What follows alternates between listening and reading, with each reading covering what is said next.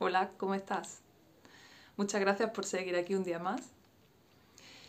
Ayer hablamos de la ira y me ha sorprendido, he recibido muchísimos mensajes de muchos de vosotros confirmándome que efectivamente em, estaban siendo momentos eh, donde la emoción del enfado estaba surgiendo y la gente que está más en contacto con la ira, mm, de alguna manera eh, era obvio para vosotros, pero me ha sorprendido la cantidad de mensajes que he recibido de personas que realmente no estaban siendo conscientes de que ese bajón tan fuerte que estaban teniendo esta semana tenía que ver con toda esa ira no gestionada. Yo esto lo descubrí en una de mis clases porque hacemos ejercicio con cada una de las emociones cada emoción tiene un patrón respiratorio, tiene un tipo de postura y cuando consigues esa respiración y esa, esa postura corporal, entras en la emoción fácilmente. Pues era muy sorprendente que muchos de los alumnos, cuando entrábamos en el patrón de la ira, rápidamente lo derivaban al patrón de la tristeza. Y les costaba muchísimo sostener esa ira, le costaba mucho estar ahí en, en, esa, en, ese, en esa respiración y en ese movimiento. Y fue ahí donde fui atando cabos y fui descubriendo que, que los que hemos tenido ese bloqueo de la ira en nuestra infancia nos cuesta sentirla.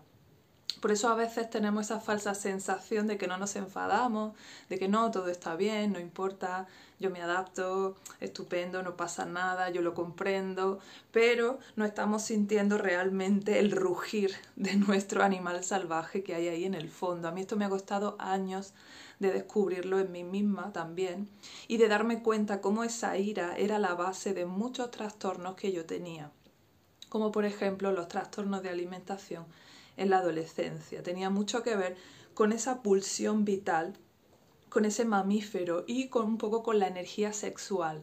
El mamífero tiene también una necesidad de expandir su energía sexual y cuando esa energía no se puede expandir porque es controlada desde el exterior, también deriva en, una serie de patologías, ¿no? como pueden ser las adicciones o pueden ser los, los comportamientos compulsivos. Entonces, bueno, yo he, pasado por situaciones en mi vida de abuso, de abuso emocional, principalmente, no abuso físico, afortunadamente. Y en, el momento no me daba cuenta porque tenía ese inhibidor de la ira. De manera que me he dejado manipular y me he dejado abusar en muchas ocasiones debido a que no era consciente de mi animal que estaba intentando defenderme en muchos momentos y fue rescatando la ira, fue tomando esa, eh, primero asumiendo que la ira es una emoción sana, asumiéndola y dándome el permiso de sentirla, porque también especialmente en las mujeres por educación parece que está mal visto, ¿no? Parece nos llaman histéricas o no, nos llaman como, como que hemos perdido el control de la situación. Entonces, ha sido gracias a despertar esa ira cómo he podido ir detectando un montón de situaciones de abuso y de manipulación emocional que yo no me daba cuenta, no era consciente de ello, porque de alguna manera las normalizaba por el tipo de infancia que he tenido y no he tenido una infancia especialmente problemática, pero pienso que todos hemos sido manipulados de niños, todos hemos sido contenidos, reprimidos y nuestro animal mamífero se ha quedado enjaulado y eso conlleva una serie de efectos y de consecuencias en nuestra vida y muchas de ellas son esa pulsión inconsciente que la derivo en muchos comportamientos que no puedo controlar, como son las adicciones.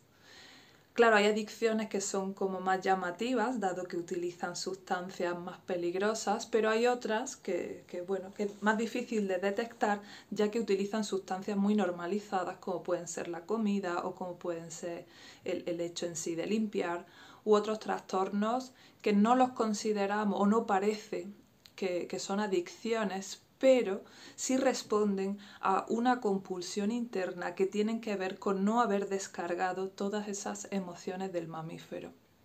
Así que para mí ha sido fundamental rescatar a, mi animal para poder darme cuenta de todas las veces las que había sido manipulada y no me había dado cuenta. De manera que ahora mi animal está muy sensible y detesta la manipulación a la legua soy capaz de percibirla con mucha más facilidad que antes, dado que mi emoción siempre me estuvo avisando, solo que yo no podía escucharla, la tenía, la tenía completamente inhibida, totalmente desconectada de mi cuerpo. Por eso considero que ha sido base en mi proceso para liberarme de ciertas compulsiones, para retomar el estado de, salud de mi cuerpo, de no somatizar esas emociones y poder recuperar pues, mis órganos digestivos para empezar. Pero también ha sido clave en el, en el vaciado mental. Es decir, muchas veces creemos que la mente eh, está llena de cosas o que la mente piensa muchas cosas porque, porque estamos eh, de alguna manera obsesionados mentalmente, pero yo descubrí que ese exceso de pensamiento compulsivo también respondía a esas emociones no digeridas. Por eso para mí las emociones son la brújula del camino interior, tanto el cuerpo como las emociones son la base. Y desde ahí podremos observar luego la mente con muchísima facilidad. Pero claro, antes hay que perderle el miedo a mirar para adentro, pero es que dentro es verdad que hay dolor, es verdad que hay emociones no digeridas, es verdad que hay un montón de cosas que hay que afrontar, pero dentro también estás tú. Y cuando consigues aceptarte la mayor parte de ti y volverte a hacerte amiga de ti misma, que en teoría debería ser nuestra naturaleza, en realidad los conflictos dejan de estar en el interior y quizá pasan a estar en el exterior. Yo siempre le digo a mis alumnos que conflictos va a haber. En nuestra vida siempre va a haber conflictos porque hay intereses diferentes entre distintas personas, distintas partes de la sociedad. Siempre va a haber conflictos. Ahora, ¿dónde quieres tener los conflictos? ¿Dentro de ti o fuera de ti? Yo me he pasado toda la vida con los conflictos dentro de mí. Yo era mi peor enemiga, luchando con mi mente contra mis emociones. De manera que, ¿qué pasaba? Que de esa forma, como yo estaba en guerra civil conmigo misma, estaba muchísimo más vulnerable al abuso externo.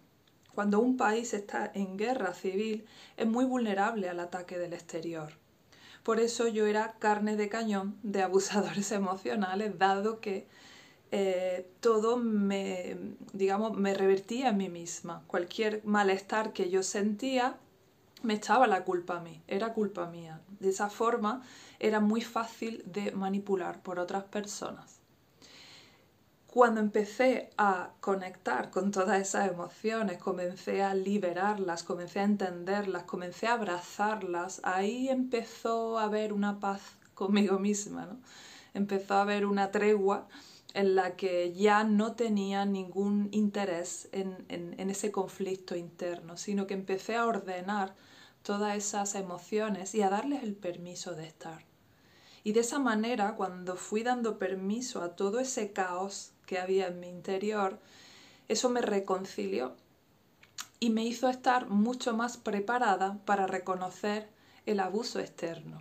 Es decir, cuando yo dejé de abusarme a mí misma, cuando yo dejé de ningunearme, cuando dejé de culparme por mis emociones, cuando dejé de juzgarme por mis comportamientos, de repente podía ser más perceptiva a cuando otras personas estaban ejerciendo su poder sobre mí, cuando me dejaba llevar por la forma de pensar de otra persona, cuando permitía que me generaran emociones que no eran mías. En esos momentos yo me estaba abandonando a mí misma y poniéndome al servicio de la manipulación externa.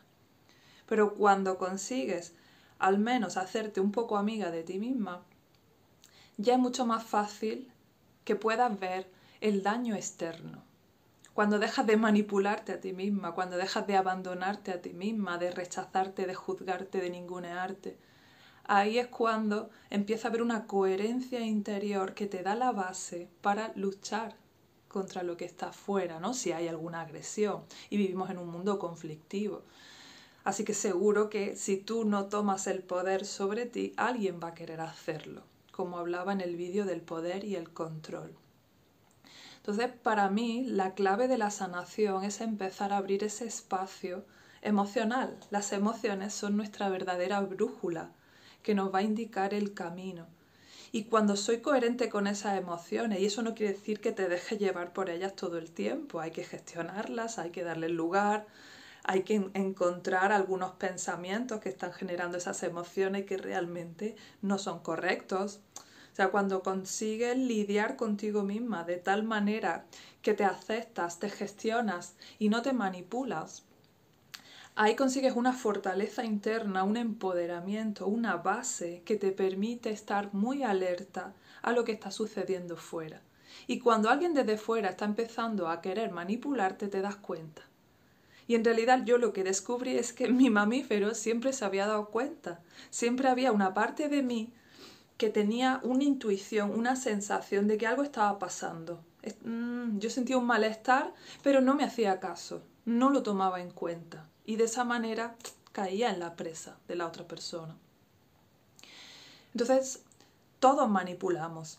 Nos manipulamos a nosotros mismos, manipulamos a los demás y desde luego todo lo que hay a nuestro alrededor está queriendo manipularnos todo el tiempo. Y en esta situación hay una parte que está sucediendo y hay otra parte de gran manipulación de lo que está sucediendo. Por eso es tan importante estar en conexión con uno mismo, porque es la única manera en la que podemos darnos cuenta de toda esa manipulación externa y no permitirla. Aquí es donde podemos poner el límite. O no vas a generarme las emociones que yo no quiera. No vas a hacerme creer cosas que no están en mi forma de pensar. Este es el límite. Y aquí es donde hay que detener esa influencia externa. Y esa influencia externa viene de todas partes, incluso desde la espiritualidad, desde la autoayuda y desde ciertas filosofías que yo considero dañinas. Por eso es muy importante darnos cuenta de cuándo nos están manipulando, porque ahí es cuando nos desconectan de nuestro mamífero, nos desconectan de nuestra coherencia interna y utilizan nuestra energía, nuestro dinero, nuestra atención, nuestro cariño para unos fines que están fuera de nosotros mismos. Entonces, al sistema le interesa que tú estés en lucha contigo misma, le interesa que te sientas culpable, le interesa que no te sientas bien contigo misma. Por eso nos venden tantas historias para que no nos sintamos bien con nuestros cuerpos, para que no nos sintamos bien con nuestras emociones.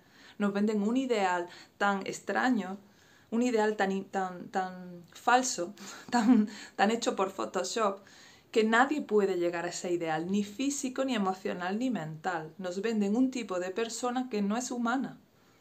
Y por eso todos estamos en esa lucha con nosotros mismos, en ese odio a nosotros mismos, porque creemos que no llegamos al estándar. Pero el problema es el estándar. Tú eres más que suficiente, tú eres más que perfecta tal y como eres, porque eres un ser humano, seas como seas. Pero esa sensación de que no somos suficientes, de que tenemos que llegar a un ideal inalcanzable. Eso es lo que nos hace estar constantemente en lucha. Cuando nos dicen que nuestras emociones no deberían ser, cuando nos desconectan de nuestras necesidades biológicas, ahí ya nos están manipulando y nos están manteniendo en esa guerra civil constante con nosotras mismas para que al final acabemos deprimidas, desempoderadas y en casitas sin luchar contra las verdaderas injusticias. Hablo en femenino porque hablo de mí, hablo que soy mujer, hablo de persona, pero esto es eh, totalmente aplicable a todo ser humano, hombre, mujer, perro, gato, en la humanidad. Es decir, necesitamos hacernos cargo de nosotros mismos al 100% desde ese amor y esa aceptación a todo lo que hay dentro de nosotros porque de lo contrario van a usar esa incomodidad con nosotros mismos como herramienta de manipulación. Así que sí, cuando miras dentro de ti hay vacío. Cuando miras dentro de ti hay dolor, hay oscuridad, hay tristeza, hay ira, hay ansiedad, hay angustia. Hay abandono, sentimiento de abandono de cuando éramos muy pequeños. Hay muchísimas cosas ahí dentro, pero ahí dentro también estás tú tu presencia constante que observa todo lo que hay y tu presencia constante que es capaz de abrazar todo lo que hay. Tú eres la gran pantalla donde se proyectan las peliculillas de tu vida. Y las peliculillas de tu vida pueden ser comedias, pueden ser tragedias, pueden ser de acción, pero no modifican la esencia de la pantalla. La pantalla sigue ahí, firme, observando, conteniendo, abrazando todo lo que sucede. Dentro de ti estás tú, siempre estás tú. Hay vacío, hay sensación de vacío cuando no estás tú, cuando no hay presencia.